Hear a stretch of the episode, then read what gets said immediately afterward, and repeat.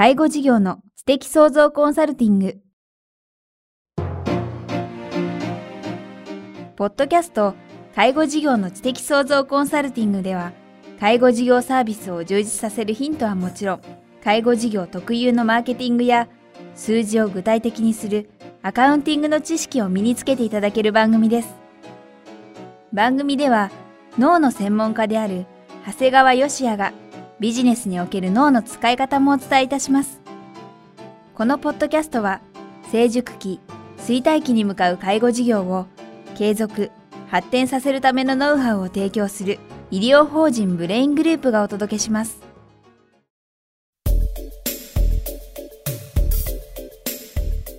皆さんこんにちは。ナビゲーターの早川洋平です。介護事業の知的創造コンサルティング。今日は第41回お届けします。長谷川さんよろしくお願いします。よろしくお願いします。さあ、前回デイサービスについて伺ってきましたが、今日はまた新たなサービスについて伺えるんでしょうか？今回はですね、ショートステイと言われてるですね、まあ、正式名称は短期入所生活介護というのがあるんですが、はい、そのお話をします。ショートステイっていうのはですね、極めて短い間、はい、まあ、それこそ短い時は1泊2日、はい、まあ、長いケースですと、まあ、4週間ぐらい使うことがあるんですが、うんまあ、ご家族に何か都合があったり、まあ、都合がない時も使うんですが、はい、まあ、短期間お預かりするサービスを、えー、ショートステイと言います。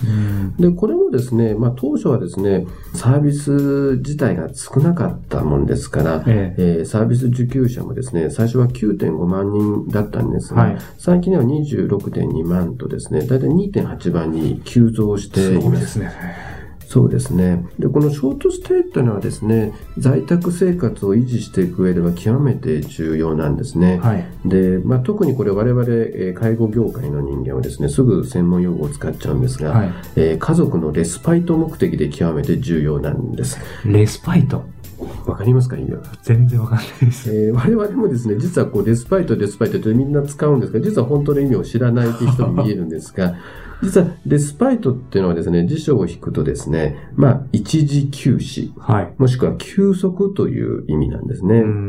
で、ですから家でですね、要介護者さんを見てるとですね、介護者さんが疲れ切ってしまうんですね。で、疲れ切ってしまって、まあ、これもまた専門用語なんですけど、バーンアウトしてしまう。はい、もし疲れ切って疲弊してしまうことを防ぐ。まあ、そのためにこのショートステイを使うっていうのはとっても重要になってくるんですね。確かに普段ニュースとか見てるの介護疲れで鬱になっちゃったり、下手したら自殺しちゃう人とかいるわけです。ですが、本当にですね、在宅生活だとかを、で、長期間で維持するためにはですね、これ極めて重要なんですね。はいで、まあ、特に、まあ、私が進めてるのは、まあ、介護者の都合の時、はい、まあ、それだけじゃない時も、えー、定期的にショートステイを使うことをお勧めしてるんですが、うん、まあ、一般的に介護者さんのご都合っていうと、まあ、多いのはお孫さんの結婚式やですね、はい、息抜きの旅行なんかの際にも利用していただくことが多いのが、このショートステイになります。うん、僕もまだその、当然介護してる立場じゃないんですけど、やっぱりきっとその介護してる方たちも、その、例えば自分の両親とかを、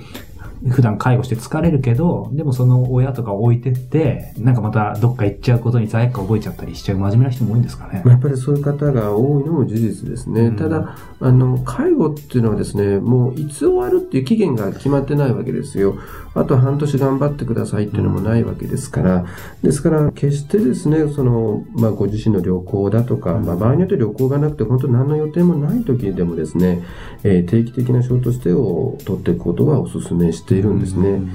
これやっぱりなぜならね、あの、介護する人の身体及び精神的な健康っていうのは、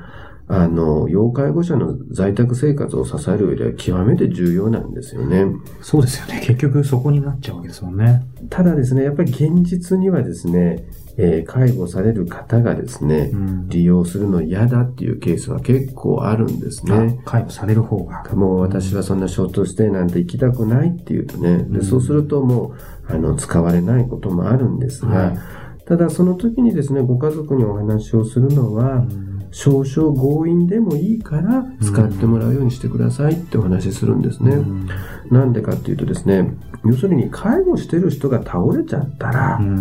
もうその要介護者の介護される方はですね、もうそれこそショートステイじゃなくてですね、もう家にいることができなくて、これ施設入所ということになっちゃうんですね。そうですよね。ですから、ショートステイを使ってて、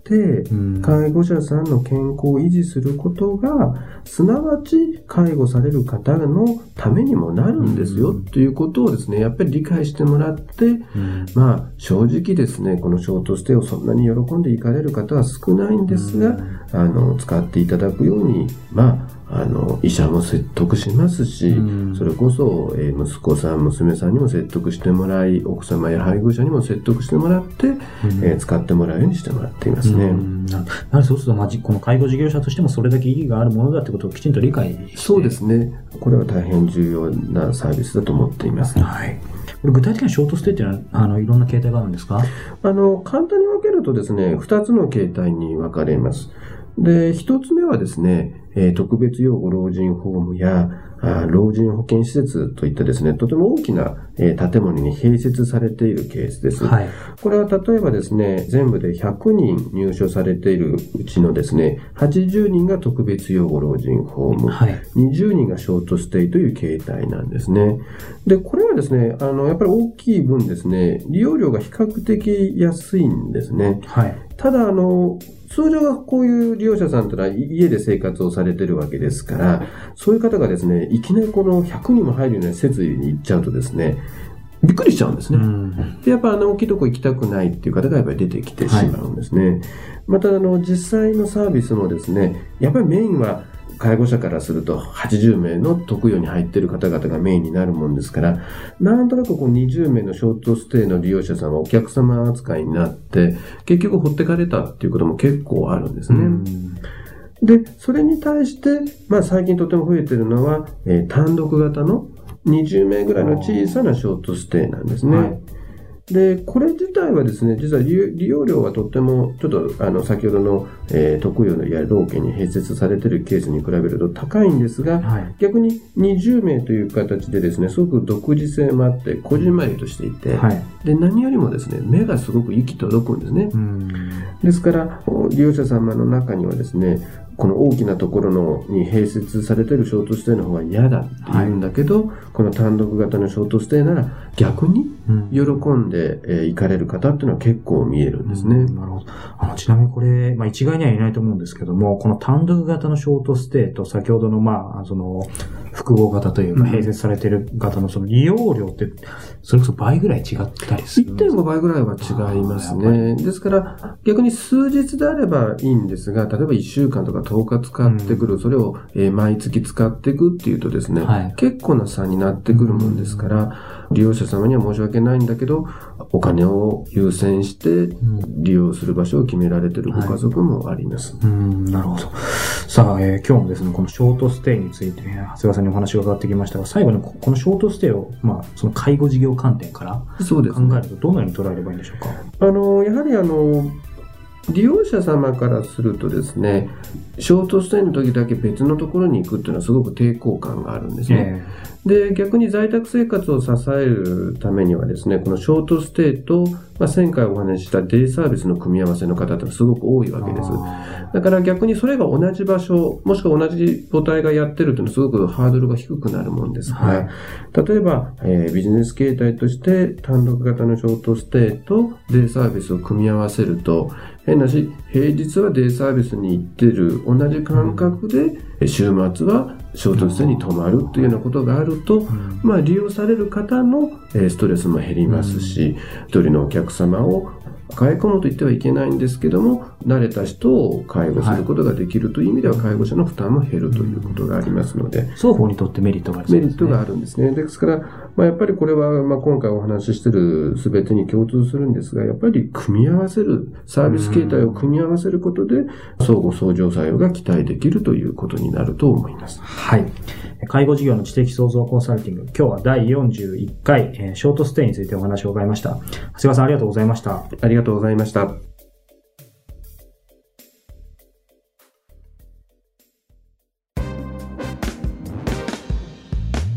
今日のポッドキャストはいかがでしたか？番組では、長谷川よしあへの質問をお待ちしております。質問は、株式会社在宅のウェブサイトにあるお問い合わせフォームからお申し込みください。サイト URL は http コロンスラッシュスラッシュ bra in-gr.com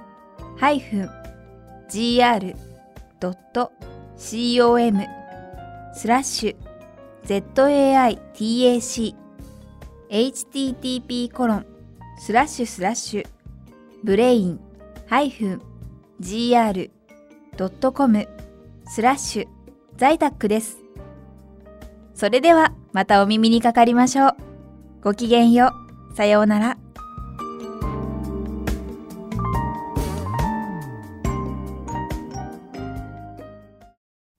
この番組は、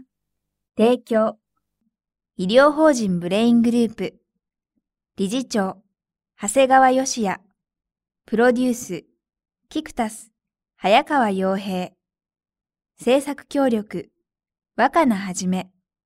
ナレーション、清水夏美によりお送りいたしました。